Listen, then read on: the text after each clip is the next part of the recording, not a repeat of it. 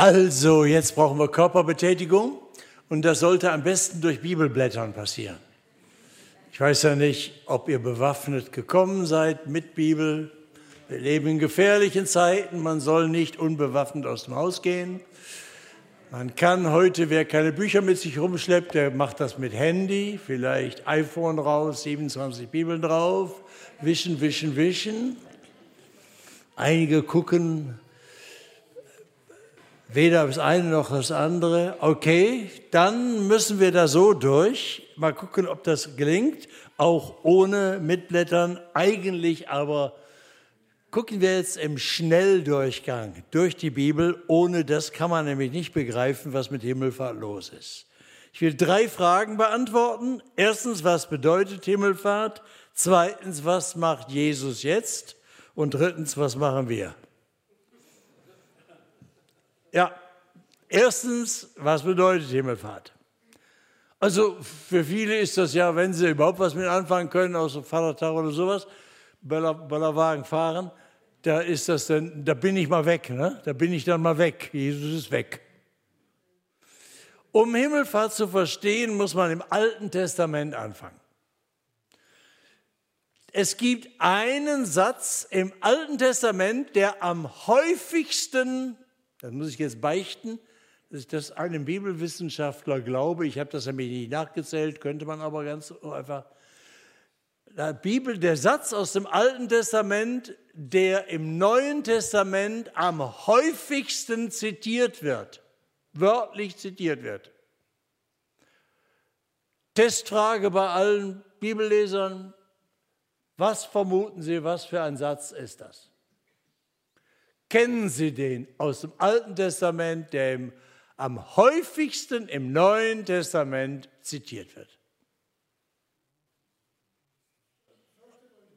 Bitte was?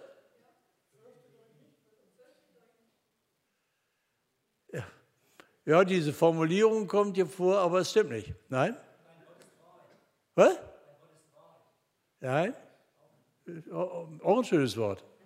Stimmt nicht. Nein, es ist Psalm 110, Vers 1. Was steht da? Da steht, der Herr sprach zu meinem Herrn, setze dich zu meiner Rechten, bis ich deine Feinde zum Schemel deiner Füße mache. Das ist der Satz. Ich weiß nicht, ob Sie den überhaupt also es würde mich nicht wundern, Sie müssen jetzt keine Schuldgefühle entwickeln, es würde mich nicht wundern, wenn Sie sagen, oh, den habe ich überhaupt gar nicht drauf gehabt. Hier höre ich eigentlich irgendwie zum Gefühl zum ersten Mal. Ich kann ihn noch nicht mal auswendig. Psalm 110, Vers 1, also der ganze Psalm 110 ist ganz wichtig, aber dieser eine Satz. Ich nehme ein Beispiel. Jesus selbst zitiert ihn und bringt damit in einem Streitgespräch seine Gegner total in Verlegenheit. Nachzulesen Matthäus 22. Als nun die Pharisäer beieinander waren, fragte sie Jesus, also Matthäus 22 von Vers 41 an, Matthäus 22 ist ein Kapitel, wo Streitgespräche mit den Gegnern äh, mehrmals hintereinander kommen fragte sie Jesus, was denkt ihr von dem Christus? Wessen Sohn ist er? Sie antworteten, Davids. Da fragte er sie, wie kann ihn dann David durch den Geist Herr nennen, wenn er sagt, und jetzt zitiert Jesus Psalm 110, Vers 1, wenn er sagt, der Herr sprach zu meinem Herrn, setze dich zu meiner Rechten, bis ich deine Füße, bis deine Feinde unter deine Füße lege. Wenn nun David ihn Herr nennt, wie ist er dann sein Sohn? Und niemand konnte ihm ein Wort antworten, auch wagte niemand von dem Tage an, ihn hinfort zu fragen. Eine ziemlich komische Situation, in der Jesus Psalm 110, 1 zitiert, die Schriftgelehrten stehen darum haben keine Ahnung. Jesus sagt, wieso? Davids Sohn, aber David im Psalmen, das ist im Psalm Davids ist nämlich, der sagt, der Herr sprach zu meinem Herrn, setz dich zu meiner Rechten, bis ich deine Feinde zum Schemel deiner Füße lege. Eine offene Frage. So, und der Punkt, dass er zur Rechten, dass Jesus, er redet ja hier vom Christus. Was, was, was denkt ihr über den Messias? Und dann zitiert er das Wort von der zur Rechten Gottes, Gott die Feinde zu Füßen legt. Und dieses Wort zur Rechten Gottes auf diesem Herrschertreff, Siegerposition zu sein, das ist dann der entscheid, die entscheidende Auseinandersetzung um Jesus in den Evangelien. Der Höhepunkt ist nachzulesen in der Leidensgeschichte in Matthäus 26, ist Jesus vor dem hohen Priester und er sagt, da bist du denn der Christus? Beschwöre dich beim lebendigen Gott, dass du uns sagst, ob du der Christus, der Sohn bist, der Sohn Gottes. Jesus sprach zu ihm, Du sagst es, also er bestätigt es, Christus, der Messias, der Sohn Gottes. Doch sage ich euch, von nun an werdet ihr sehen, den Menschensohn sitzen zur Rechten der Kraft, das war eine Beschreibung für Gott, zur sitzen zur Rechten der Kraft und kommen auf den Wolken des Himmels. Da zerriss der hohe Priester seine Kleider und sprach, er hat Gott gelästert, was dürfen wir weiter zeugen? Siehe, jetzt habt ihr die Gotteslästerung gehört. Was ist euer Urteil? Sie antworten und sprachen, er ist des Todes schuldig. Also die Entscheidung im Prozess ist, dass Jesus nicht nur bestätigt, dass er der Messias, der Sohn Gottes ist, sondern dass er von sich redet als dem Menschensohn, der zur Rechten Gottes ist, sitzt zur Rechten Gottes und kommt mit den Wolken des Himmels. Dass er das beansprucht, der Weltherr und Weltrichter zu sein, ja, da gibt es nur zwei, zwei Möglichkeiten. Entweder das ist wahr oder es ist Gotteslästerung. Und der hohe Priester sagt, das ist offensichtlich, das ist Gotteslästerung. Und alle sagen, brauchen gar keine Zeugen mehr, ist doch völlig klar. Wenn sich jemand selber als den Weltrichter beschreibt, der zur Rechten Gottes, dem alle Gewalt im Himmel und auf Erden gegeben ist, ja, woher kommt das denn? Woher wussten denn die Juden, dass das so war? Jeder Jude, der die Bibel kannte, wusste das, verstand das. Und jeder Bibelleser sollte es eigentlich auch kennen, vor allen Dingen, wenn er einer Unsitte der heutigen Zeit widersteht und die nicht nur Teile der Bibel raussucht, sondern die ganze Bibel, Altes und Neues Testament liest. Das Neue Testament und Jesus ist nicht zu verstehen, wie ich an diesem Punkt jetzt deutlich machen will, wenn man das Alte Testament nicht liest und nicht gründlich liest. Es ist eine völlige Fehleinschätzung zu meinen, man könnte Jesus kennen, indem man nur das Neue Testament liest. Das kann man an diesem Beispiel sehen. Was ist denn der Menschensohn? Wer ist der Menschensohn? Da denken bis heute ganz viele Leute einfach, Menschensohn, das ist irgendwie so eine Umschreibung für Mensch. Gottes Sohn, das ist das Höchste. Aber Menschensohn ist eben Mensch. Das ist total falsch. Das Gegenteil ist richtig und jeder Jude wusste das, der die Bibel kannte. Jeder Jude wusste, dass der Ausdruck Menschensohn, der stammt aus dem Propheten Daniel, Kapitel 7, ist übrigens heute in den Kirchen äh, der offizielle Predigtext. Daniel 7, 1 bis 14. Eigentlich hätten wir darüber predigen sollen heute hier. Ich möchte mal Mäuschenspiel mal hören, was da so gepredigt worden ist. Das ist hochinteressant. Was steht denn da? Das ist die Vision, Daniel kriegt die Vision von, vom Thron Gottes und vom Weltgericht. Und da heißt es dann in Kapitel 7, Und ich, er, sieht den Thron Gottes und mit der Macht des, äh, und ich sah in diesem Gesicht in der Nacht und siehe, es kam einer mit den Wolken des Himmels wie eines Menschen Sohn und gelangte zu dem der uralt eine Umschreibung für den ewigen Gott und wurde vor ihn gebracht. Der gab ihm Macht, Ehre und Reich, dass ihm alle Völker und Leute aus so vielen verschiedenen Sprachen dienen sollten. Seine Macht ist ewig und vergeht nicht und sein Reich hat kein Ende. Ich, Daniel, war entsetzt und dies Gesicht erschreckte mich. Also der Menschensohn ist der, der zur Rechten Gottes, der Platz, der Generalvollmacht Gottes, dem Gott die ganze Weltherrschaft und das Weltgericht, im Zusammenhang ist hier vom Weltgericht geredet in Daniel 7, überträgt. Die Wolken sind immer in der Bibel ein Zeichen, ein Signal für den Übergang aus der unsichtbaren Wirklichkeit Gottes in unsere sichtbare raumzeitliche Welt. Kommt in der Bibel an vielen Stellen vor, auch in der Himmelfahrtsgeschichte. Ne, ist ja keine Mondfahrt, sondern müsste man Jesus ja heute noch, können wir ausrechnen, mit wie vielen Stundenkilometer er hochgefahren ist, dann müsste er heute noch mit unseren Teleskopen zu beobachten sein im Weltall.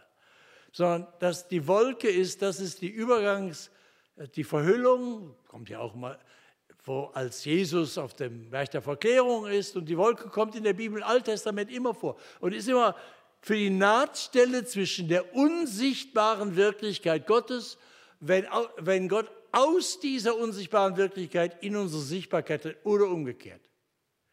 Und das ist Daniel. Daniel 7. Der Menschensohn kommt mit den Wolken des Himmels und er wird eingesetzt von Gott als der Weltherr und Weltrichter. Jeder Jude wusste das. Menschensohn muss man immer übersetzen mit Weltherr und Weltrichter. Und jetzt noch eins. Jesus bezeichnet sich selber 79 Mal in den vier Evangelien als Menschensohn. Einmal wird er noch so von einem anderen bezeichnet, der ihn zitiert.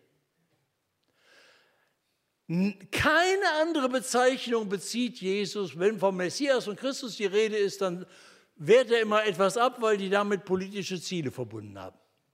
Kein anderen Titel hat Jesus so oft auf sich selber. Und zwar er selber hat immer von sich geredet als vom Menschensohn. Und zwar in dreierlei Bedeutung. Und das war immer der Krach.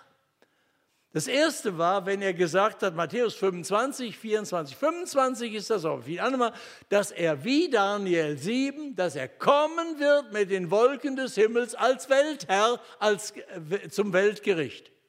So in Matthäus 25, wo er vom Weltgericht spricht und wie entschieden wird dort, wer gerettet, wer verloren ist. Der Menschensohn versammelt die Völker vor seinem Thron zum Gericht und scheidet dann. Das ist das eine, dass er also von sich redet als dem Kopf. Das war schon für die Hörer natürlich eine Wahnsinnsanmaßung. Ich bin der Weltrichter, an mir entscheidet sich die Weltgeschichte. Ja, Stellen Sie sich mal vor, was wir sagen würden, wenn ein Mensch heute auftreten würde und so etwas von sich sagen wollte. Da konntest du noch sagen, der ist wahnsinnig, er ist anmaßend, ein Betrüger oder es ist wahr. Da gibt es nichts dazwischen.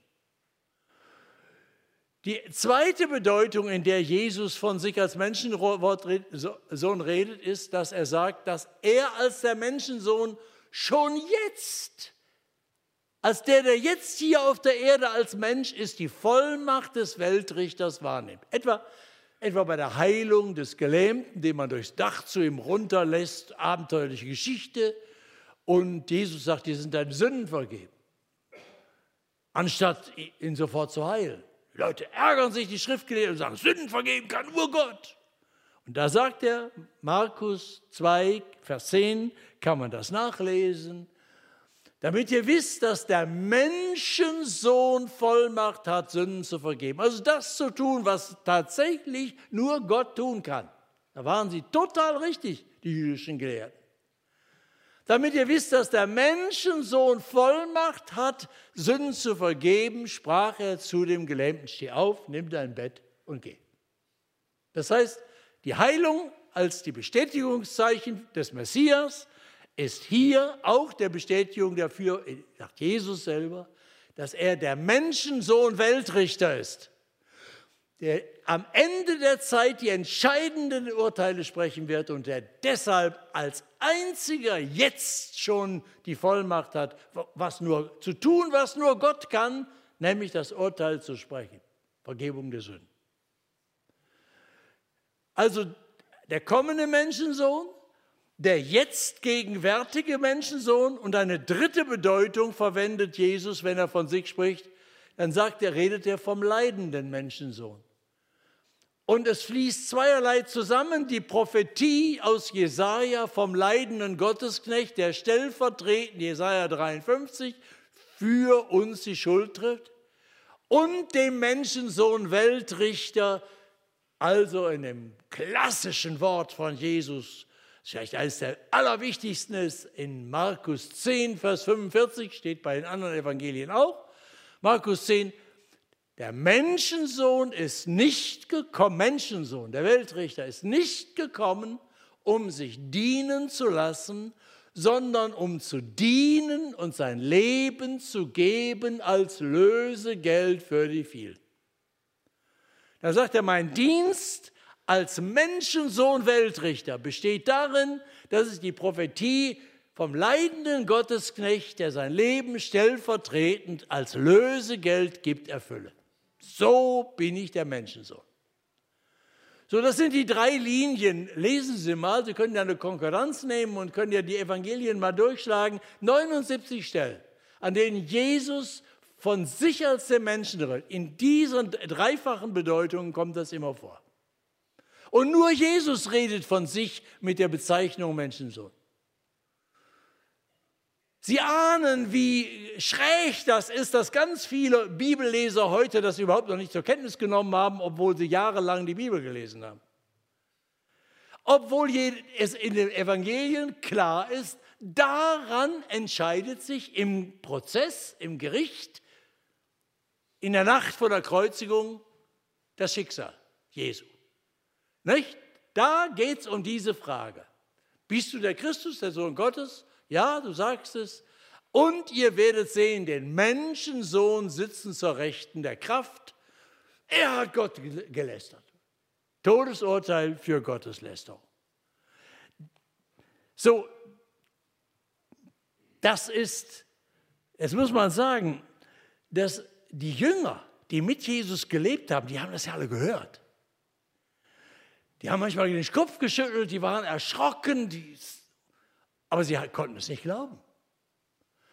Sie konnten es nicht glauben und waren zum, zum, Teil, äh, zum Schluss völlig verzweifelt auch. Bei der Kreuzigung, als Jesus gestorben ist, am Kreuz sind sie alle weggelaufen und sagen, er ist widerlegt.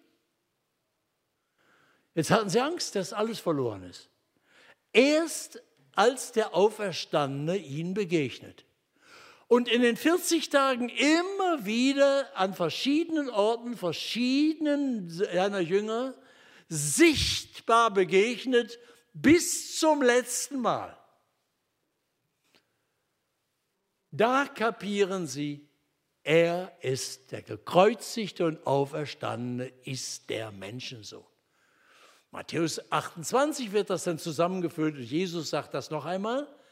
Mir ist gegeben alle Gewalt im Himmel und auf Erden.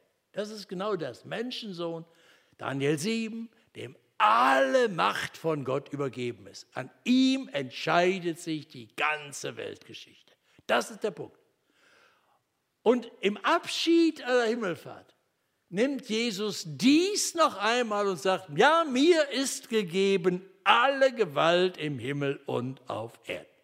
Also Himmelfahrt ist vor allen Dingen die Thronbesteigung des Herrn Jesus.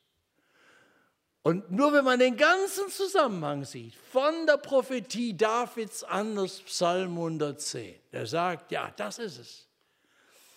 Der Davids Sohn, mein Herr, in dem Herr heißt immer, Gott selbst ist gegenwärtig. Dem wird Gott alle Feinde zu seinen Füßen legen.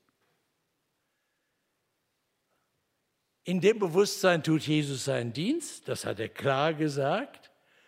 So, was bedeutet das jetzt? Also Himmelfahrt ist nicht nur, da bin ich da mal weg, sondern das ist Thronbesteigung, die Vollendung der, der Heilsgeschichte Gottes, die angekündigt ist beim Propheten, die mit der Menschwerdung beginnt, in seinen Taten Heilung predigt, im Leiden, Sterben und Auferstehen, Auferweckung bestätigt, der Himmelfahrt, das ist die Vollendung. Das ist ja der Punkt, an dem der Prozess, die Zeit zu Ende ist, wo der Auferstandene leiblich sichtbar den Auferstehungszeugen seiner Jünger begegnet. Denn wie er uns heute begegnet, danach durch den Heiligen Geist, das ist nicht mehr in dieser Weise, wie er kommt. Apostelgeschichte 1, wir haben es heute Vormittag gelesen, so werden wir ihn sehen, wie er wiederkommt. Dann werden wir ihn, wenn wir nicht diskutieren, dann werden, wir, werden unsere Augen, unsere Sinne verwandelt und wir werden ihn leiblich sehen. Und inzwischen ist eine andere Zeit der Begegnung mit Jesus, der Vergewisserung. Aber diese 40 Tage, das ist Offenbarung. Deshalb gehören die Augenzeugen, die Apostel, ja, wie wir, auf die Seite der Sünder, die gerettet werden, aber sie gehören auch anders als jeder danach, Christ danach, auf die Seite der Offenbarung. Ohne diese Augenzeugen gibt es keinen Zugang zu Jesus. Das ist so wichtig. Das Himmelfahrt ist ein zentrales, entscheidendes Fest und Datum der Heilsgeschichte. Und es ist so kümmerlich, dass das auch im Bewusstsein der Christen so absolut unterbelichtet ist. Und es hängt ganz schlicht damit vorbei, dass wir nicht mehr mit unserem Glauben in der Bibel verwurzelt sind.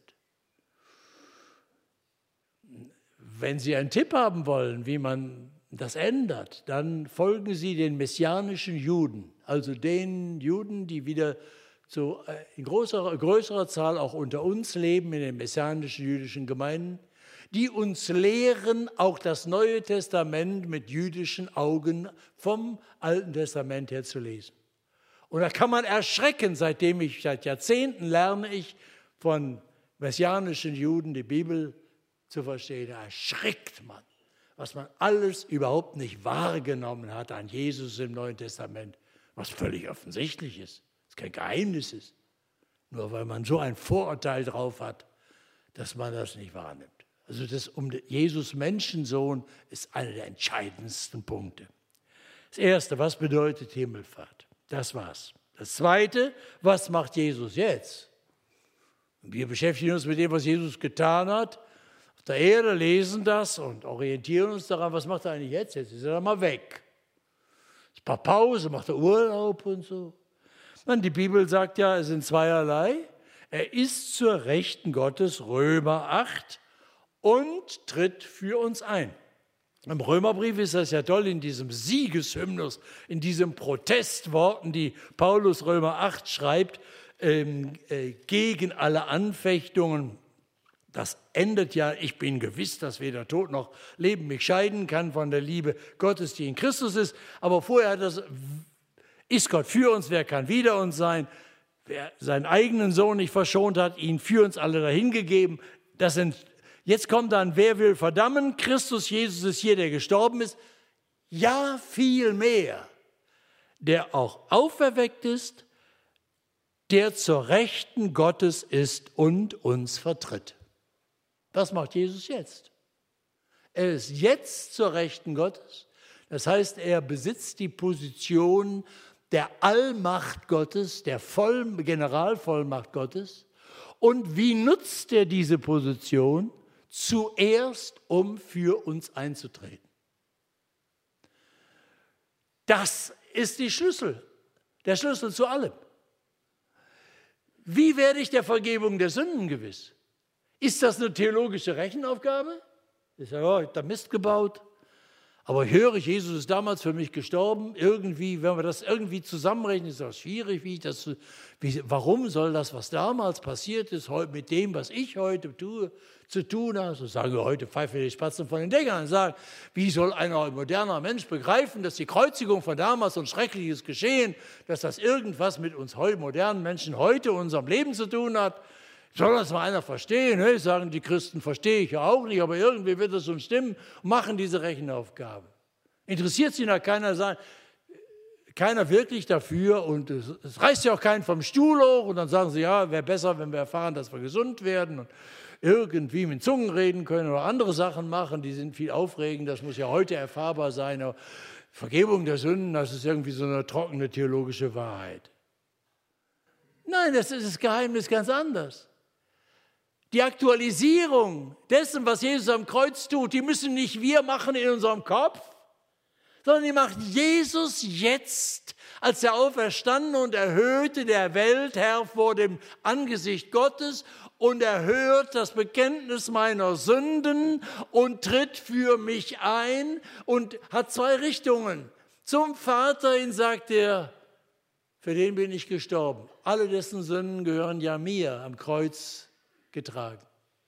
Und dann wendet er sich, der dreieinige Gott, zu uns und Römer 8, Vers 16 heißt es, Gottes Geist gibt Zeugnis unserem Geist, dass wir Gottes Kinder sind. Und im Heiligen Geist sagt er uns, dir sind deine Sünden vergeben.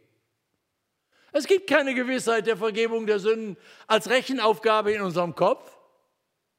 Es gibt sie nur und sie ist nur aktuell erfahrbar, wenn der erhöhte Jesus selber vor Gott für uns eintritt und durch den Heiligen Geist in unser Gewissen hineinspricht. Paulus sagt das nicht nur im Römerbrief Kapitel 8, Vers 16, Gottes Geist gibt Zeugnis unserem Geist, steht jetzt beides. Nicht? Römer 8, Vers 34, da steht es, äh, gestorben, auferstanden, der vielmehr auferstanden und tritt für uns ein.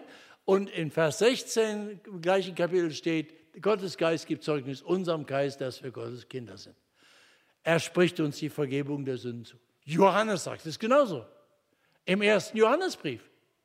Wenn wir unsere Sünden bekennen, ist Gott treu und gerecht, dass er uns unsere Sünde vergibt, vergibt und reinigt uns von allem Unrecht. In Kapitel 2, Vers 1 haben wir sündigt nicht, haben wir gesündigt, so haben wir einen Fürsprecher bei Gott, Jesus, der für uns eintritt. Das heißt, das ist die Quelle unserer Gewissheit. Er tut es jetzt, heute, hier tritt er für mich ein als aufregend. Das ist das eine. Das zweite, was der erhöhte Herr tut, das hat er schon am Ostertagabend gesagt. Seine Mission geht weiter. Er hat gesagt, wie mich der Vater gesandt hat, so sende ich euch. Sagt er seinen Jüngern am Ostersonntagabend. Wie mich der Vater gesandt hat, so sende ich euch. Gott sendet den Sohn zur Rettung der Welt. Er gibt sein Leben, stirbt am Kreuz, wird auferweckt verkündigt nicht nur das Evangelium, er ist das Evangelium, er sagt, diese alles vollendet, bestätigt durch die Auferweckung, erhöht zur Rechten Gottes, mir ist gegeben alle Gewalt im Himmel und auf Erden. Und er sagt am ersten Ostertag, so sende ich euch. Und Matthäus 28 beim Abschied sagt er, äh, mir ist gegeben alle Gewalt im Himmel und auf Erden. Geht hin und macht zu Jüngern alle Völker. Er sendet seine Jünger. Das heißt, das ist er, der Mission, die Mission von Jesus geht weiter. Er rettet Menschen. Er rettet Menschen bis zum Ende der Geschichte, bis er wiederkommen wird als der Weltherr und Weltrichter und das Weltgericht halten. Bis dahin ist er als der Messias, der Messias, der Missionar unterwegs. So, und was bedeutet das jetzt? Jeder, der sich zu Jesus einladen lässt, in die Nachfolge berufen lässt, zum Leib des Christus gehört, also ein Körperteil am Leib des Jesus Christus, nimmt teil an dieser missionarischen Arbeit. Deshalb habe ich noch nie verstanden, warum Christen oder Gemeinden oder Gemeinschaften überlegt haben, ob sie denn missionarisch sein wollen. Das ist nicht die Frage. Man hat nur die Frage zu entscheiden, ob sie noch bei Jesus sein wollen. Wenn sie bei Jesus sind, ein Körperteil an seinem Leib, also in Verbindung mit ihm leben, dann haben sie Teil an seiner weltweiten Mission. Und wenn sie das nicht wollen, müssen sie sich von Jesus lösen. Man kann ein Christentum machen, das nennt man dann Religion und Ideologie. Eine Gemeinde, die nicht in der Mission Gottes beteiligt ist, tötet sich selber. Wie wenn man einen Arm abschneidet und sagt, er ist immer noch ein Arm, aber der braucht den Körper nicht. Der kann nur verwesen. Deshalb erkennt man sterbende Kirchen immer daran, auch Gemeinschaften, immer daran, dass sie kein Herz für die Weltmission haben, dass ihnen das nicht wichtig ist. Sie genug zu tun haben mit sich selber. Wir haben eigene Probleme, müssen erst mal gucken, wie wir jetzt zurechtkommen. Das ist eine große Gefahr. Also, was macht Jesus jetzt? Er tritt für uns ein jetzt, das ist das Geheimnis der Gewissheit und der Freude der Christen. Und er sendet seine Jünger. Das ist, daraus ergibt sich jetzt, was machen wir? Was machen wir? Also gehen wir an den Himmelfahrtstag zurück. Wir haben das jetzt wiederholt gehört und heute gelesen. Jesus verabschiedet sich, Apostelgeschichte 1, Vers 8, dass er, ihr, die sind neugierig, was wird denn sein, wie wird das sein? Jesus sagt, kriegt ihr alles später. Der kommt schon wieder und ihr werdet dann sehen, wie es, wie es ist. Das ist jetzt nicht die Frage, eure Neugier zu befriedigen. Ihr werdet die Kraft des Heiligen Geistes empfangen und werdet meine Zeugen sein, sagt er. Und startet die Weltmission und sagt, fangt an in Jerusalem, Samaria, Judäa, Samaria und bis an das Ende der Erde. Das ist der Auftrag zur Weltmission. Und dann gibt es noch die Wartezeit bis Pfingsten, Ausgießung des Geistes. Ja, jetzt ist es interessant, Erfüllen denn die Jünger diesen Auftrag? Wir lesen dann im Pfingsten, kommen 3000 zum Glauben. Und dann merken wir in Kapitel 4 und 5, die Gemeinde wächst, es kommen immer mehr zum Glauben. Aber von Weltmission ist gar keine Spur. Alles in Jerusalem. Gut kann man sagen, da kamen ja viele Pilger hin aus allen Teilen des Römischen Reiches. Insofern war von Anfang an schon am Pfingster waren viele ethnische Gruppen dabei, Juden, Juden anderer kultureller Prägung, die in Af Nordafrika und sonst wo wohnten und die auch wieder zurückgegangen sind. Also es war von Anfang an gleich eine internationale Dimension dabei. Aber wir erleben nicht, dass in der Jerusalem, wir sagen, oh, Jesus hat da irgendwie gesagt, geht hin in alle Welt. Also jetzt müssen wir mal hier eine Arbeitsgruppe einsetzen. Wen schicken wir denn in alle Welt? Und wann geht es denn los? Wir sind jetzt hier 10.000 Leute, es waren ja Tausende in Jerusalem. Hätte man doch erwartet und die erfuhren die Wunder des Heiligen Geistes, ja, die erfuhren auch Mist, es gab auch Knatsch, äh, Ärger über die Suppenverteilung und es gab auch Ärger über Lüge und Heuchelei, Ananias und Sophira, Sapphira, die, die haben ein bisschen schräges Zeug geredet über ihr Opfer. Also es gab nicht nur Positives, es gab auch Negatives. Aber irgendwie erwartet man doch, die wollen doch Jesus jetzt gehorsam sein und werden jetzt die Weltmission starten. Nix. Passiert nicht bleiben alle zu Hause. Bis es zu dieser schwierigen Zuspitzung kommt, die Helmut vorhin vorgelesen hat. Wenn man nach Kapitel 6 kommt, hören wir von Stephanus, dass der ein besonders wirksamer Evangelist war in, unter jüdischen Menschen in den nordafrikanischen Alexandriner-Synagogen. Alexandria, das war damals die gebildetste Stadt des Römischen Reiches, da war die größte Bibliothek der Antike überhaupt. Da war der große Geist Ägypten. Ne? Das war die drittgrößte Stadt des Römischen Reiches. So. Und da waren jetzt Leute von da, das waren die Intellektuellen, das waren die Eierköpfe. Und Stephanus, der eigentlich ja berufen war, um jetzt die Suppenküche zu organisieren mit Philippus als Diakon, von dem wird gesagt, dass er besonders geschickt war, das Evangelium diesen Intellektuellen zu sagen, dass sie ihn nicht widerlegen konnten. Und das gab Kontroversen. Die einen stimmten zu, die anderen waren dagegen. Es gab Konflikte. Und dann spitzt sich das Ganze dramatisch zu. Es gibt schließlich eine Konfrontation vor dem Hohen Rat. Und das ganze siebte Kapitel ist die Rede des Stephanus, die eine knallharte Abrechnung mit dem frommen Israel ist, dass die ganze Geschichte ist, Gott hat seine Güte euch gezeigt, ihr habt nie und immer besser gewusst, ihr habt immer Nein gesagt, ihr habt immer das mit Füßen getreten und abgelehnt. Ganz, er wäscht den richtig den Kopf. Zum Schluss sagt er, ihr Halsstarrige mit verstockten Herzen und tauben Ohren, ihr widerstrebt alle Zeit dem Heiligen Geist, wie eure Väter, so auch ihr. Welchen Propheten haben eure Väter nicht verfolgt und sie haben getötet, die zuvor verkündigten das Kommen des Gerechten, dessen Verräter und Mörder ihr nun geworden seid. Ihr habt das Gesetz empfangen durch Weisung von Engeln und habt's nicht gehalten. Als sie das hörten, ging's ihnen durchs Herz. Sie knirschten mit den Zähnen über ihn. Und jetzt kommt das, was Helmut vorhin gelesen hat. Er aber voll Heiligen Geistes sah auf zum Himmel und sah die Herrlichkeit Gottes und Jesus stehen zur Rechten Gottes und sprach, siehe, ich sehe den Himmel offen den Menschensohn zur Rechten Gottes stehen. Sie aber schrien laut und hielten sich ihre Ohren zu, stürmten einmütig auf ihn ein, stießen ihn zur Stadt hinaus, steinigten ihn.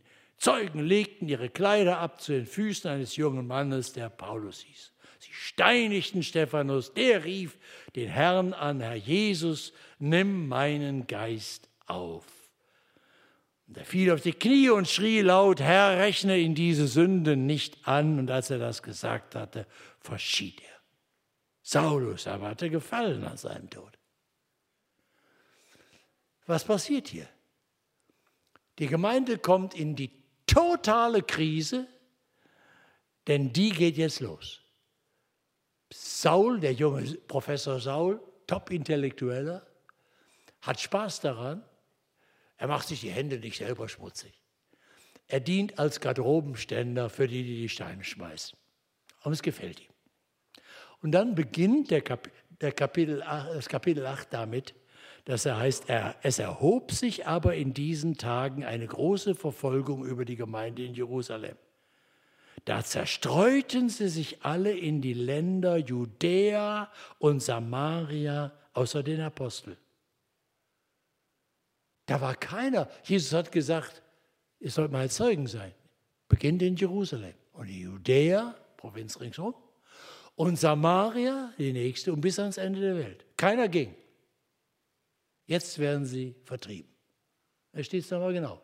Judäa, Samaria, Nochmal kurz zurück, es bestatteten aber den Stephanus gottesfürchtige Männer, hielten eine große Klage über ihn. Saulus aber suchte, die Gemeinde zu zerstören, ging von Haus zu Haus, schleppte Männer und Frauen fort und warf sie ins Gefängnis. Jetzt kommt der entscheidende Satz. Die nun zerstreut worden waren, zogen umher und evangelisierten das Wort. Luther übersetzt, predigten das Wort. Griechischen steht hier Euangelizistei, evangelisierten das Wort. Und dann lesen wir, wie das in Samaria Erweckung ausbricht. Und dann lesen wir, wie der äthiopische Finanzminister zum Glauben kommt und nach Afrika zieht. Und dann lesen wir, wie Paulus äh, Damaskus und dann geht es richtig los. Aber wie beginnt diese Weltmission? Nicht freiwillig. Man könnte auch sagen, die Gemeinde bekommt in Jerusalem einen kräftigen Tritt in den Hintern, da fliegt sie raus. Sie verlieren alles. Sie werden zwangsweise vertrieben. Und so, und jetzt jammern sie nicht, haben gesagt, wir haben doch gehört, wenn man Jesus folgt, wird man glücklich. Und wo ist denn jetzt der Friede? Nein, die jammern nicht rum, sondern sie verkünden, wo auch immer sie hinkommen, Jesus ist der Retter. Er ist der Herr aller Herren. Ihm ist gegeben alle Gewalt. Und er hat uns beauftragt, in seinem Namen kommen wir zu und rufen euch, kehrt um, folgt Jesus nach, empfangt Vergebung der Sündenwelt, erfolgt mit dem, erfüllt mit dem Heiligen Geist und lebt als Jünger des Herrn Jesus Christus. Und so beginnt die Weltmission. Durch Flüchtlinge, die gewaltsam verfolgt werden. Ich bin versucht, durch die Kirchengeschichte zu gehen und ihnen zu zeigen, wie die Weltmission durch vertriebene Christen stattgefunden hat. Am Vormittag habe ich erzählt, meine Großeltern waren Wirtschaftsflüchtlinge aus Ostpreußen, weil sie ihre Familie nicht mehr ernähren konnten, zogen ins Ruhrgebiet, um bei Krupp oder in Zechen Geld zu verdienen. Die lutherische Gebetsvereinigung in Ostpreußen gab es Erweckung. Die kam ins Ruhrgebiet. In diesen Gegenden war in Mitte und Ende Ruhrgebiet, wo heute das Ruhrgebiet ist, waren damals Dörfer. Und es gab in der Mitte des 19. Jahrhunderts, Ende dort, überhaupt kein geistliches Leben. Dann kam der industrielle Aufbruch. Es entstanden Städte mit Hunderttausenden von Menschen, die alle von außen kamen und Jesus mitbrachten. Ostpreußische Gebetsvereinigung waren die, die es bis heute gibt, die immer nur auf den Knien beten. Die brachten das Evangelium ins Ruhrgebiet. Und dann kam Erweckung. Eine dramatische Geschichte. Und so ist es heute. Tausende kommen aus dem Iran. Kaum in einem anderen Land der Welt werden so viele Menschen Christen wie heute im Iran. Und besonders junge Leute und besonders Intellektuelle bekehren sich zu Jesus. Was haben sie davon? Sie verlieren ihre Familien, sie gehen ins Gefängnis, sie verlieren ihre Heimat.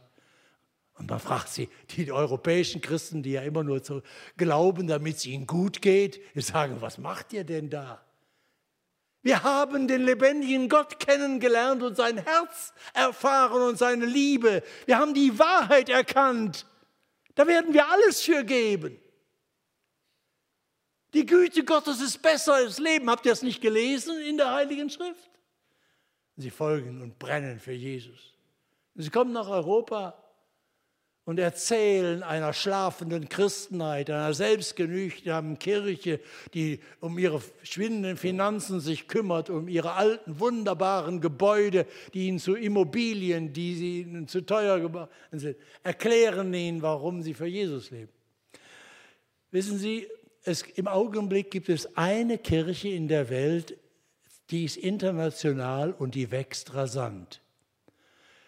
Haben Sie davon gehört schon? Sie heißt in der muttersprachlich, in der Sprache, in der die meisten ihrer Gläubigen sind, Ummat al-Marseille. Für Europäer verständlich nennen sich die Communio Messianica. Hat jemand von Ihnen gehört? Sie schütteln die Köpfe. Das ist eine rasant wachsende Gemeinde aus bekehrten Muslimen. Einer ihrer leitenden Leute lebt in Deutschland. Das ist Dr. Yasser Araf, äh, Erik. Ursprünglich hieß er Yasser al-Turabi, gehörte aus der Herrscherfamilie, einer der Herrscherfamilien des Sudan, die die Muslimbruderschaft dort gegründet hat. Sein Großvater hat die gegründet. Er hat sie bekehrt, er wurde vertrieben, er musste alles verloren. Er lebt jetzt verheiratet mit einer Schwäbin in, in Korntal. Und er reist dauernd reist dauernd auch in den Nahen Osten, er lebt total gefährlich. Und wir haben einen engen Kontakt und er sagte, neulich sagte er mir, er war, kam 14 Tage aus der Türkei zurück und er sagte, ich habe in den 14 Tagen über 400 Muslime getauft.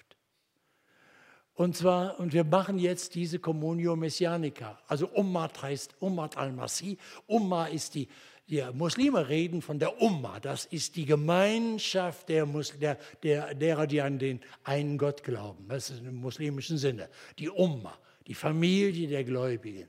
Und er sagte, nein, wir sind die Umma, Ummat al-Masih, des Messias, Jesus. Es sind, ist die Gemeinschaft. Er sagte, warum macht ihr das? Warum gründet ihr das? Er sagte, ich, hab, ich war Vikar in Bejala, in Jerusalem, vor dem Sechstagekrieg auf arabischer Seite. Und ich weiß, wie es damals war. Erstens bekehrten sich überhaupt gar keine Leute aus dem Islam, weil die, wer sich bekehrte, der verlor die Familie. Die christliche Gemeinden nahmen sie nicht auf. Warum nicht? Die waren voller Misstrauen.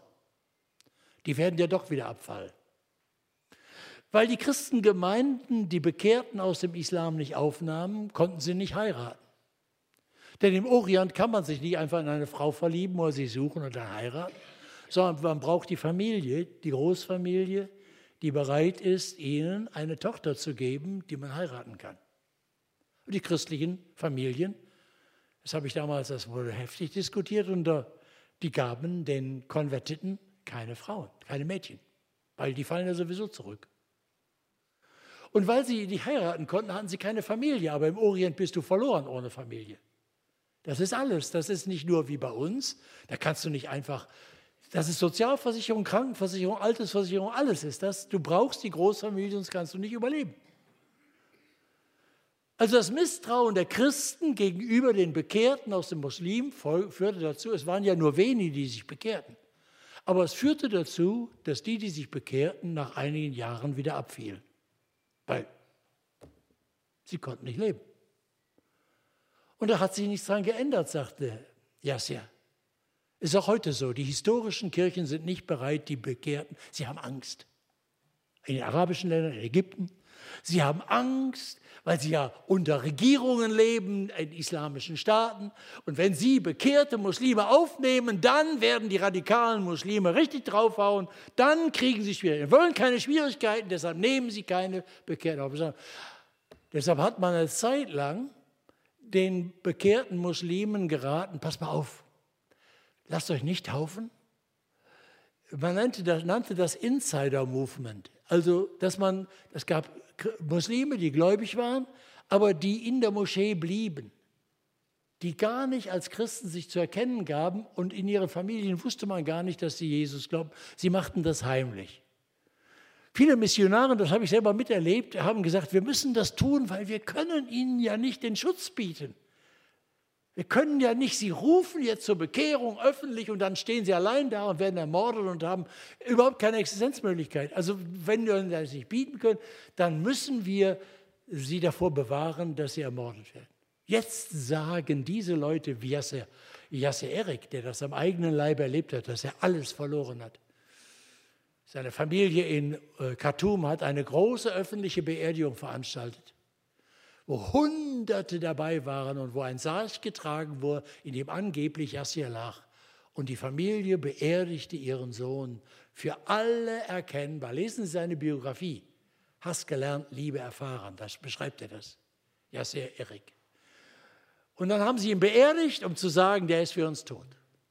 Und er war, lebte im Verborgenen ein Freund vom CVM hat ihn dort, hat ihn dort äh, beschützt und ihn mit einem jungen Christsein ernährt. Ein Bruder Nabil, damals mein Kollege, der CVM-Generalsekretär in Khartoum. Und dann musste er fliehen, weil es zu gefährlich wurde und er bedroht war mit seinem Leben. Und dann ist er nachts vor seiner Flucht nach Kenia, ist er auf den Friedhof gegangen, hat an seinem Grab gestanden. Lesen Sie den Bericht in seiner Lied. Er hat am Grab gestanden, seinem eigenen Grab. Und hat gesagt, Jesus hat zu mir innerlich gesprochen. Ja, sehr. Du weißt, dieses Grab ist leer. Und mein Grab ist auch leer. Und jetzt gehen als ein Bote. Und er sagt, sagt mir Jasse Erik. Er sagt mir, weißt du, wir und meine Brüder und Schwestern aus dem Islam, die zu Hunderten und Tausenden sich im Augenblick bekehren, unter schwierigsten Bedingungen, wollen nicht warten. Wir gehören zu Jesus und wir bekennen uns zu Jesus. Koste es, was es wolle. Es kostete den Herrn sein Leben und wir ehren ihn, indem wir unser Leben geben. Jeden Freitagabend feiern sie mit Tausenden über Zoom ihre Gottesdienste, sprechen das Glaubensbekenntnis miteinander. Und ich zittere um diesen Bruder. Der bricht wieder auf in den Irak und wieder nach Ägypten und tauft Menschen und kümmert sich. Und in Deutschland ist eine Christenheit, die noch nicht einmal eine Ahnung hat von dem, was Gott tut in unserer Zeit. Er baut seine Gemeinde. Und wir jammern rum, ob wir uns versammeln dürfen, weil vielleicht könnten wir uns anstecken mit irgendwas. Das heißt, wir haben überhaupt kein Gefühl mehr für die Wirklichkeit Gottes und dieser Welt. Das nenne ich sterbende Kirche. Es könnte sein, dass auch sterbende Gemeinschaften. Und das sind nie Methodenfragen. Meine lieben Schwestern und Brüder, glaubt es nicht, dass es Methodenfragen wären, dass wir noch ein bisschen zeitgemäßer sein müssten, um die Leute zu attrahieren. Für Jesus brennen und wissen, er ist zur Rechten Gottes, mir ist gegeben alle Gewalt im Himmel und auf Erden. Und so begegnet er dem Stephanus. Die Weltmission startet in dem Augenblick, als die Steine fliegen. Und Stephanus erstickt und verblutet unter dem Steinhagel der Hasser. Und als letztes den Blick in den offenen Himmel hat. Und Jesus steht zur Ehre seines Zeugen auf und kommt ihm entgegen. Das bedeutet das Aufstehen. Er steht auf und kommt ihm entgegen. Und in dem Augenblick startet die Weltmission mit einem vertriebenen Volk Gottes. Bin tief bewegt. Ich habe gehört, ukrainische Schwestern sind hier. Ist das so? Wo seid ihr? Sehe ich euch? Versteht ihr mich? Habt ihr Übersetzung? Könnt ihr Deutsch? Übersetzt ihr das? Übersetzung? Google Translation. Ah, yes. War jetzt in einem Gottesdienst in Württemberg, war eine Alena, eine ukrainische Frau mit ihrem Sohn Ilja. Wir sangen Lieder, wie wir es hier tun. Ich sehe plötzlich, wie sie laut mitsingt Russisch. Die Anbetungslieder, die sie genauso kannte, all die, die wir auch singen. Aus einer großen Baptistengemeinde. Da war ich in einem zweiten anderen Gottesdienst und eine Live-Schaltung ging nach Kiew. Eine Baptistengemeinde, die ein Parkdeck in ihrem Gemeindehaus hat. Und als die Bomben noch auf Kiew kamen, versammelten sich die Leute in diesem Parkdeck als Schutz. Und der Pastor und die ganze Gemeinde fingen an, diese Gemeinde zu versorgen, ihnen Nahrung zu geben, mit ihnen Gottesdienste zu feiern. Wir erleben heute eine schreckliche Zeit. Leute, zum ersten Mal hat die UNO in dieser Woche gesagt, dass es über 100 Millionen, über Jahrzehnte war die Zahl zwischen 40 und 60 Millionen Flüchtlingen in der Welt. In dieser Woche ist die Zahl über 100 Millionen gestiegen. Noch nie waren so viele Menschen auf der Flucht wie in diesem Tag. Eine schreckliche Zeit. Aber unter diesen Flüchtlingen aus der arabischen Welt, Afrika und Europa sind Tausende und Abertausende von Jesus-Jüngern. Und es wird gehen, wie es am Anfang ging. Und die zerstreut waren, zogen umher und evangelisierten das Wort. Habt keine Sorge, der Herr baut seine Gemeinde. Die Frage ist, ob wir noch dabei sind. Oder ob wir abgetrennte Körperteile sind, die nur noch verwesen. Himmelfahrt zu feiern heißt, wir nehmen zur Kenntnis, dass der Herr zur Rechten Gottes ist und dass er zu Ehren der Märtyrer, die für ihn gesteinigt werden und in den Gefängnissen gefoltert und verbluten, zur Ehre der Märtyrer aufsteht und ihnen begegnet. Und die Frage heute ist an diesem Himmelfahrts nicht, nicht ob die Bratwurst geschmeckt hat oder ob das Wetter schön ist, sondern ob sie diesem Herrn gehören wollen und folgen. Und der jungen Leute, ich frage euch, ob ihr bereit sind, diesem Herrn euer Leben zu opfern. Und ihr Alten, ich frage euch, ob ihr diesem Herrn euer Vermögen weiht. Oder ob wir mit diesem Herrn nichts mehr zu tun haben und eine sterbende Kirche sind. Ja, es wären schwierige Zeiten. Es gibt keinen Grund zu sagen, es werde einfacher. Jesus hat das gesagt, Matthäus 24.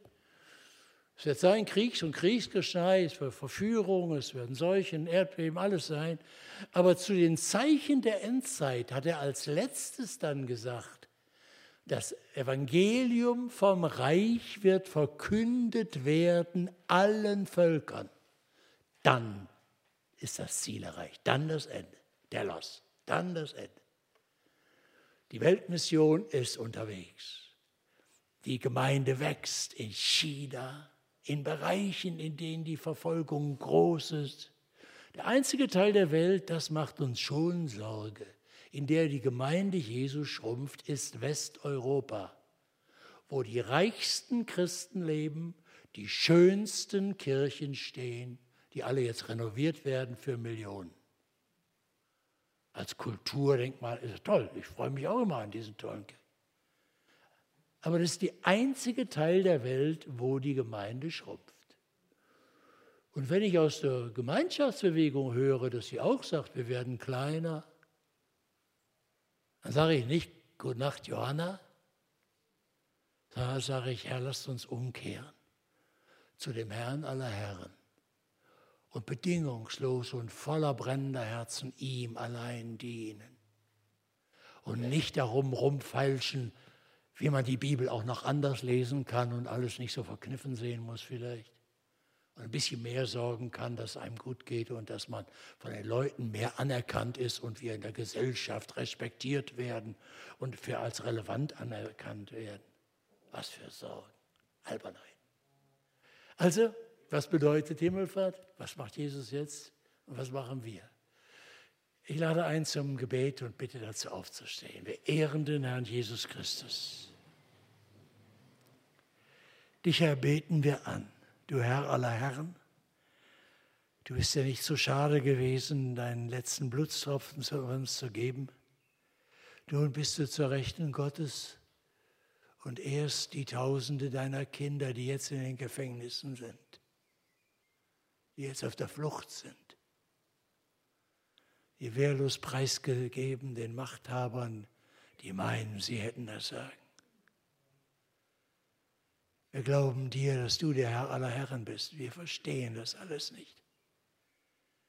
Es sieht so niedrig aus, so ohnmächtig. Aber wir glauben dir, dass du kommen wirst in Herrlichkeit. Und dass du Gericht halten wirst. Und dass es alles zur Sprache kommen wird. Und dass du wahrmachen wirst, was du versprochen hast. Dass die, die hungern und dürsten nach der Gerechtigkeit, dass sie satt werden. Und dass die, die jetzt mit dir leiden, mit dir regieren. Ach Herr, erbarme dich über die Erbärmlichkeit unseres Lebens, über die Kümmerlichkeit unseres Glaubens, über die Zerstrittenheit deiner Kirche.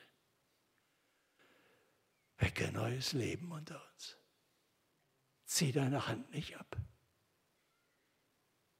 Lass uns nicht laufen. Fange noch einmal neu mit uns an. Erbarme dich, Herr.